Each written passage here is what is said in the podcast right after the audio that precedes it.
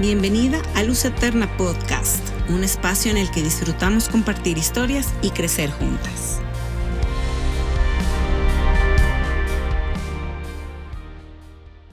Bienvenidas al episodio número 6 de Luz Eterna Podcast. Hoy nos acompañan dos mujeres increíbles de las cuales también ya hemos estado platicando un poquito en los episodios anteriores y la verdad es que estoy emocionadísima de presentarlas el día de hoy. Nos acompaña Dania, que es pastora de Chimalhuacán y te voy a dejar que nos ¿Cómo están? Qué gusto saludarles. Y también nos acompaña Uni. Hola chicas, ¿cómo están? La verdad estoy contenta de estar aquí, que estemos charlando, platicando un poquito. Está buenísimo. Yo soy Janet Melena y ya saben, disfrutamos compartir historias, disfrutamos crecer juntas y el episodio de hoy está increíble, chicas. Hoy hablamos de mi historia.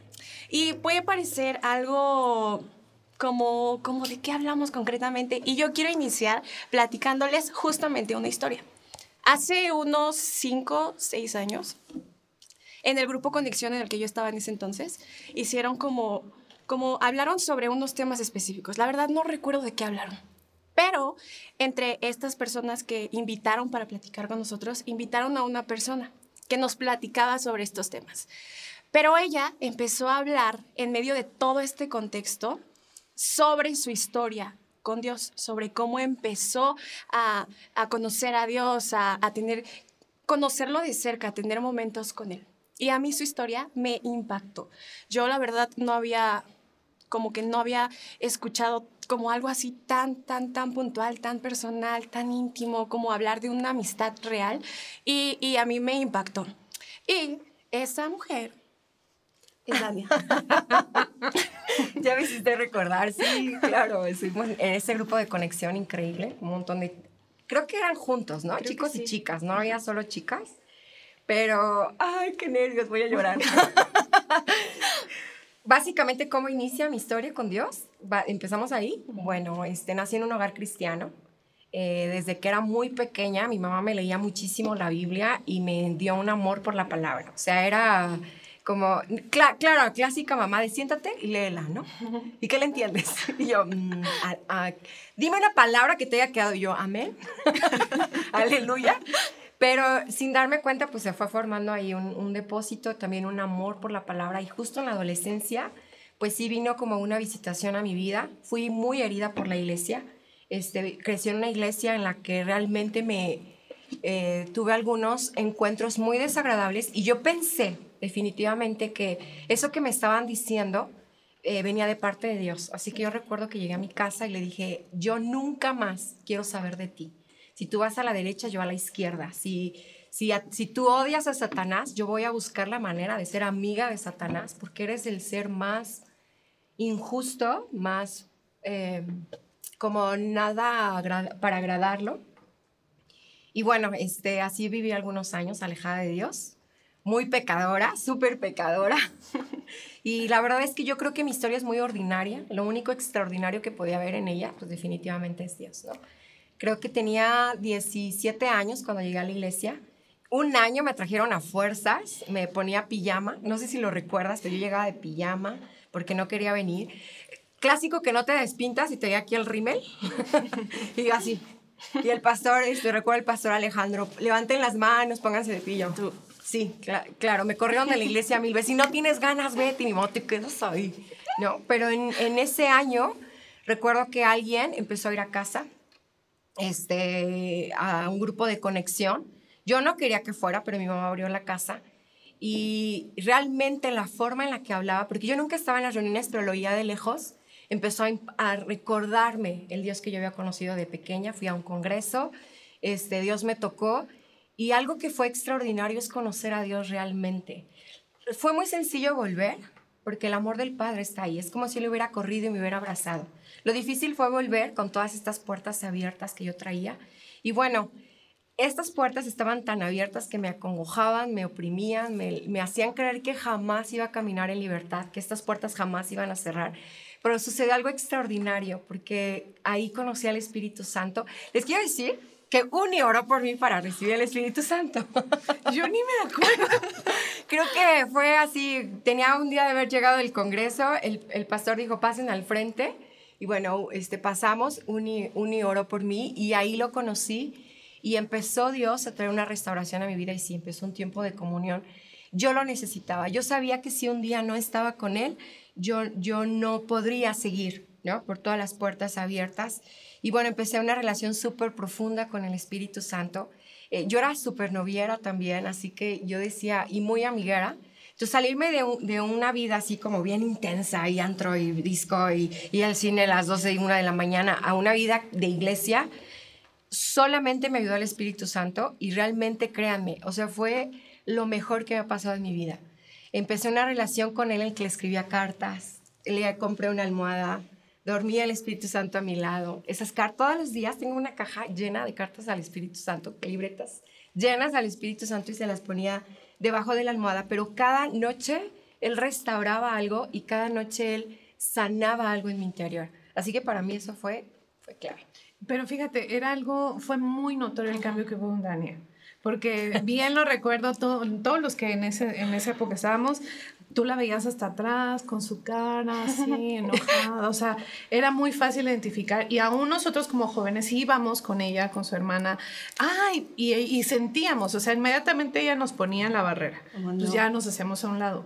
Y cuando el Señor toca y transforma, fue un cambio de 180 grados, o sea, fue una vida totalmente diferente.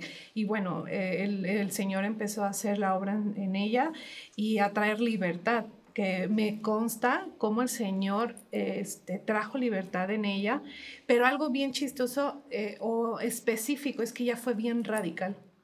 O sea, fue tajante al dejar muchas cosas. Sí, wow. no fue fácil, sí. pero sin duda es el Espíritu Santo. O sea, eh, descubrir que en la palabra tienes, es la fuente de liberación más profunda que tenemos. o sea, al final fue ahí, fue ahí. Pero creo que se trata mucho eh, como justo de tu experiencia, ¿no? Yo recuerdo un poco lo, con lo que nos estás platicando. Eh, yo también crecí en un hogar, hogar, cristiano, pero uh, yo conocía al Dios que mis papás conocían. Yo no lo conocía. Como que pasé toda mi infancia, parte de mi adolescencia, eh, como en esta, como una rutina, más bien que, eh, que decir como estoy conociendo a, a, alguien que merece toda mi atención, que merece todo mi tiempo, que merece eh, el sentarme y, y, buscar la forma en la que yo puedo conocerlo. Y algo que a mí me impacta mucho de lo que tú platicas es como esa, como la particularidad de que Dios te conoce, Dios nos conoce y sabe de qué forma... Eh, nos acercamos. O sea, tu historia es diferente a la de Uni, a la mía, porque Dios es como tan, tan específico que hasta se fija como en esos detalles, ¿no? Como, como eh, Dania se quiere sentir amada, Dania se quiere que, que yo le diga así y, y, lo hace porque el principal, el que ha dado como el paso para, para tener esta relación es él, ¿no? Uni. Sí, y la verdad es que uh, ya a lo, a, a lo, largo de los años te das cuenta que no podemos, no, no debemos descuidar nuestra vida, nuestra comunión con el Señor, pero obviamente ya como mamás cambia.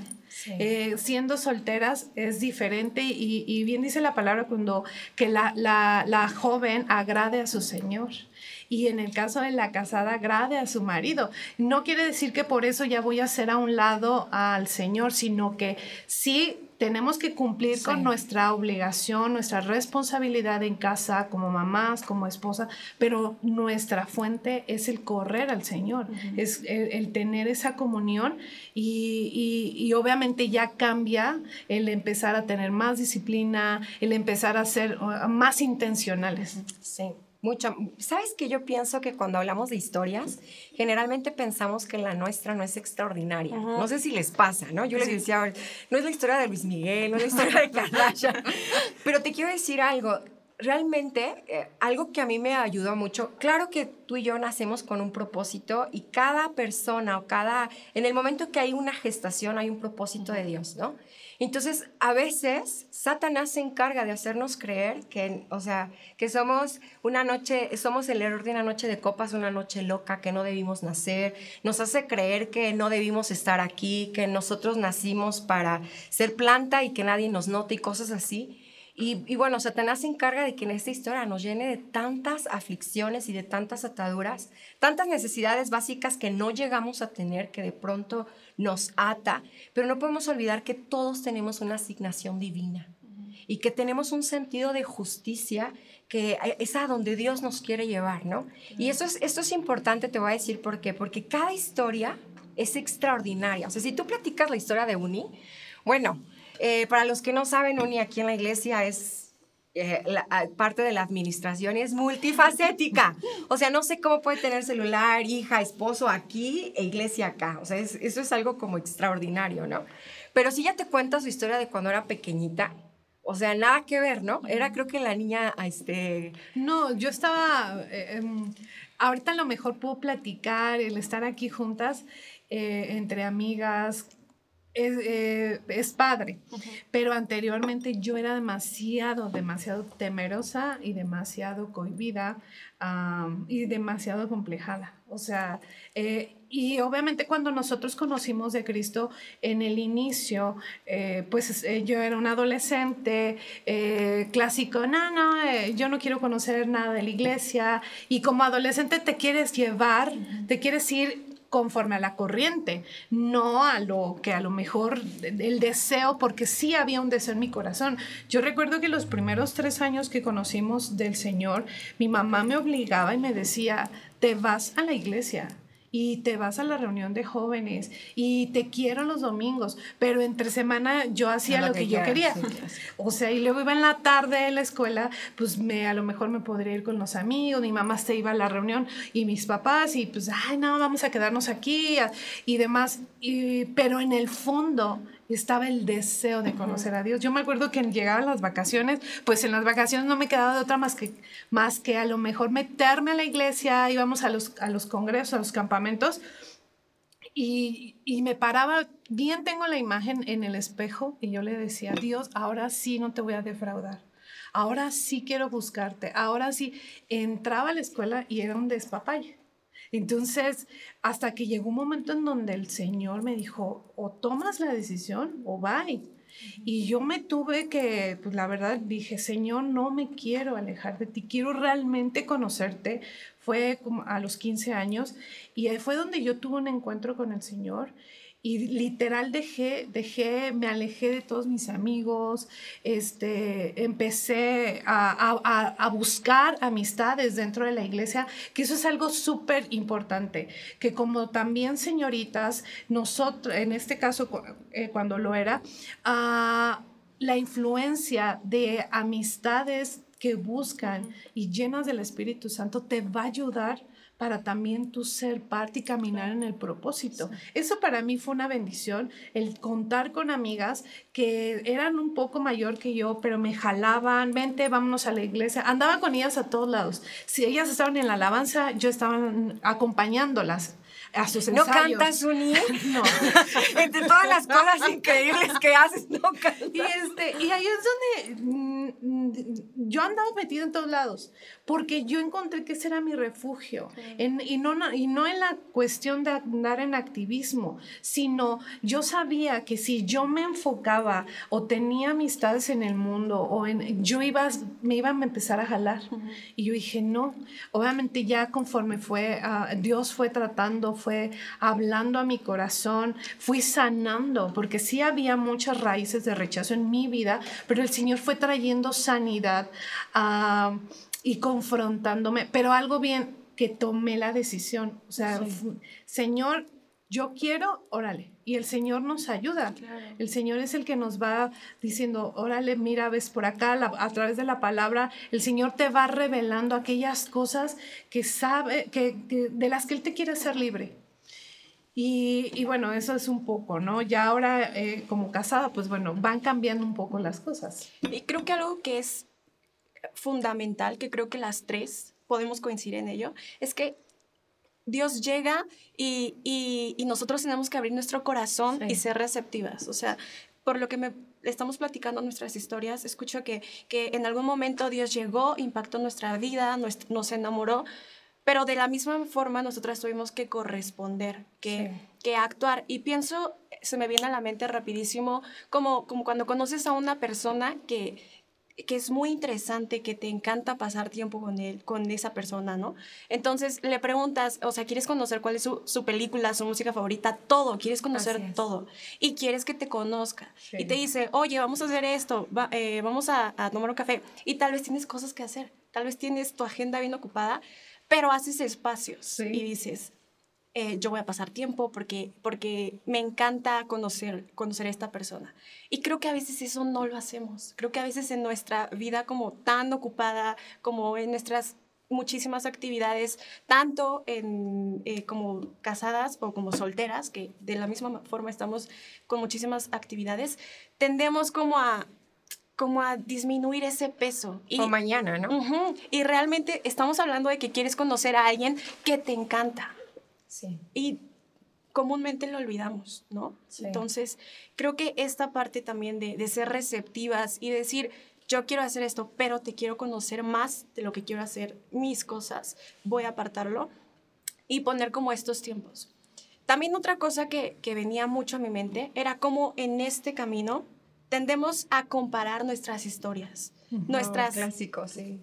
particularidades en nuestras historias. Decimos, ay, es que a mí no me pasa esto, a mí no me pasa esto, ay, Yo, no, yo no siento a Dios así, a mí Dios no me habla así, porque...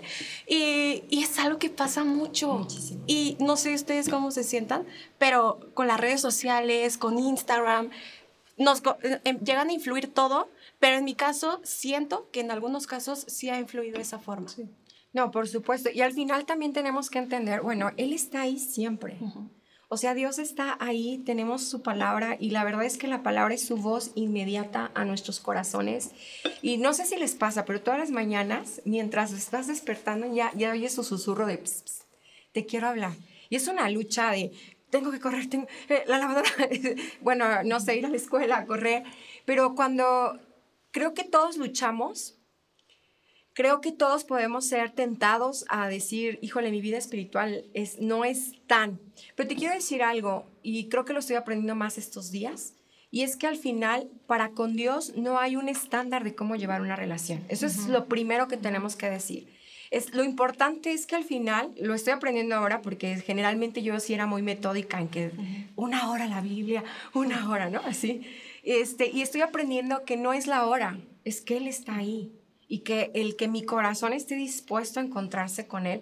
Ahora, las redes sociales son un espejismo increíble, o sea, es impresionante lo que puedes ver. Es más, tú puedes copiar un versículo que pasó y puedes copiar la, eh, la, frase más filosófica, doctrinal y apostólica que se puede escuchar, pero a lo mejor ni siquiera la meditaste, simplemente sonó chido y la pusiste.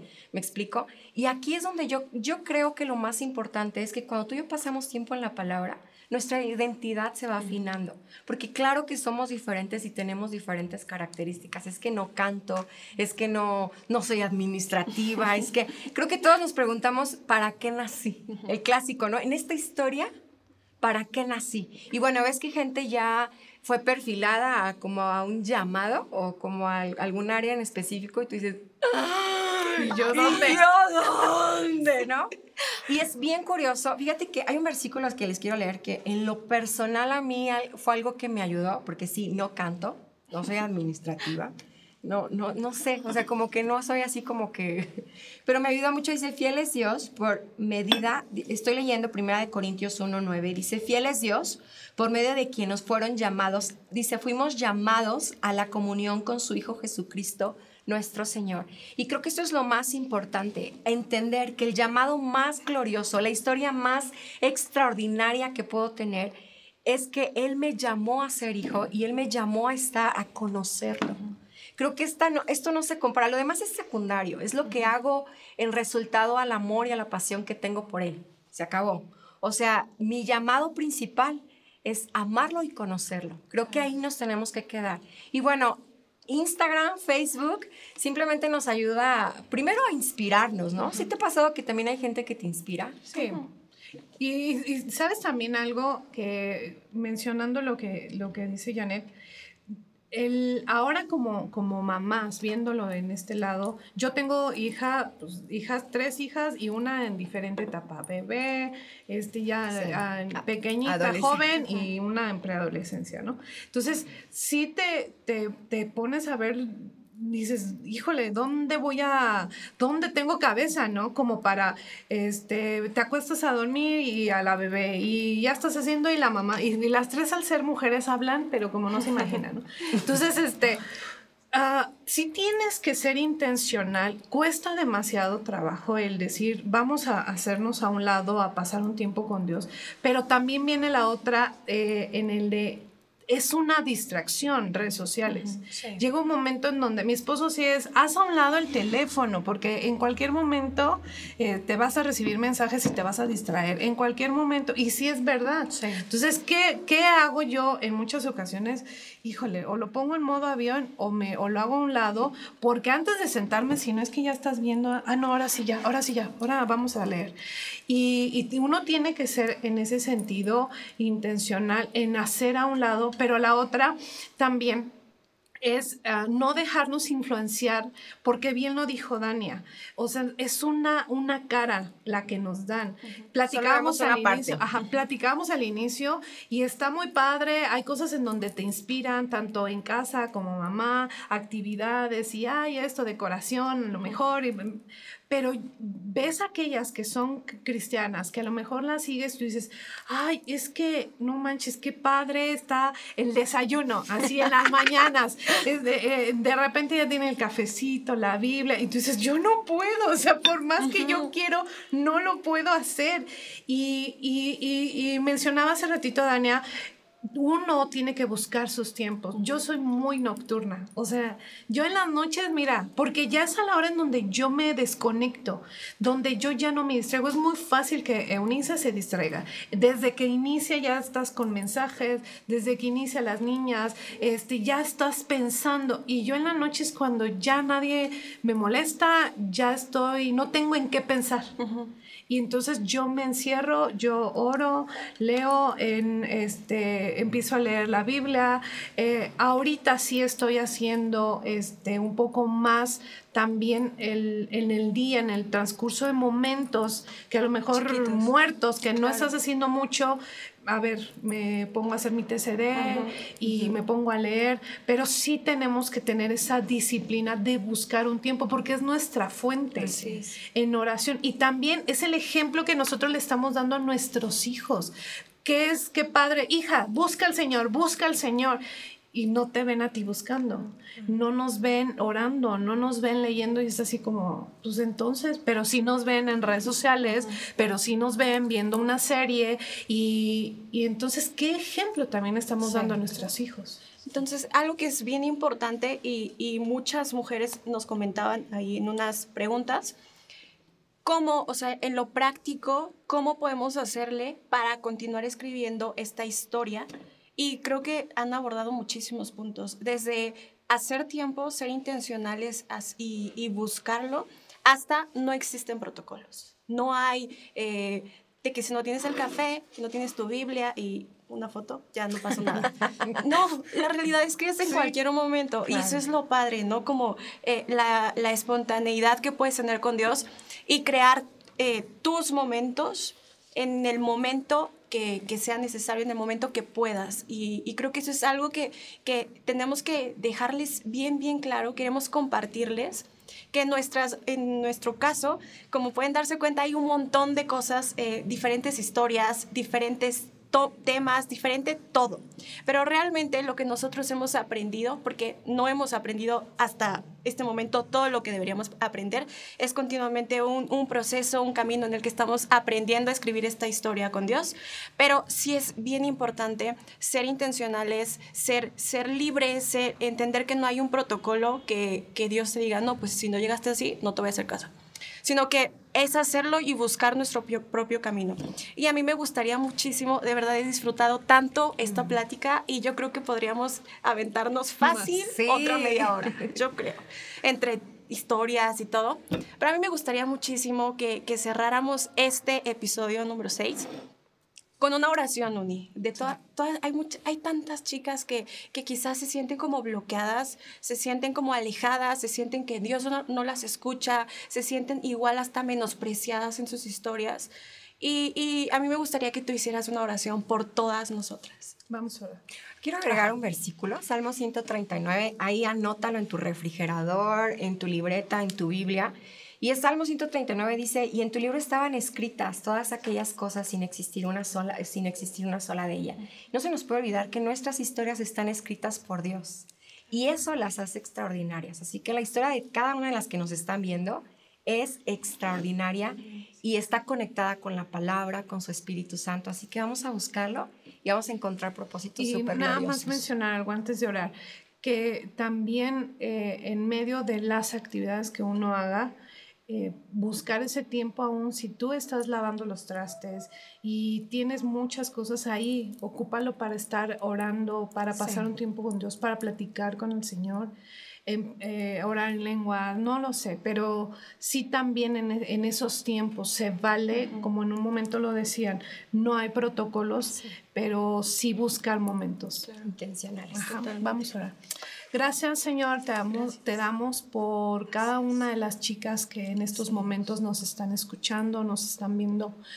Eh, oramos, Señor, que, que quites todo menosprecio que pudiera haber en su corazón. Eh, todo complejo y que, que, esté impidiendo que ellas puedan tener una relación contigo, profundizar en una comunión eh, aún toda condenación, Señor. Oramos, Espíritu Santo, que tú tomes el control en estos momentos, que pongas el querer como en hacer, Señor, en sus corazones para buscarte, para pasar un tiempo contigo, en la meditación de la palabra, en comunión, Señor, contigo, al desahogarnos de tantas cosas que pudiéramos estar atravesando, estar pasando, Señor. Y gracias te doy porque sé que esta semilla se va a sembrar en sus corazones, en nuestros corazones. En el nombre de Jesús. Amén. Amén. Y gracias, Janet. Gracias, Dania. Gracias. gracias a ustedes, gracias chicas por estar también con nosotras, por vernos, por escucharnos y seguiremos compartiendo historias y creciendo juntas en el siguiente episodio. Bye.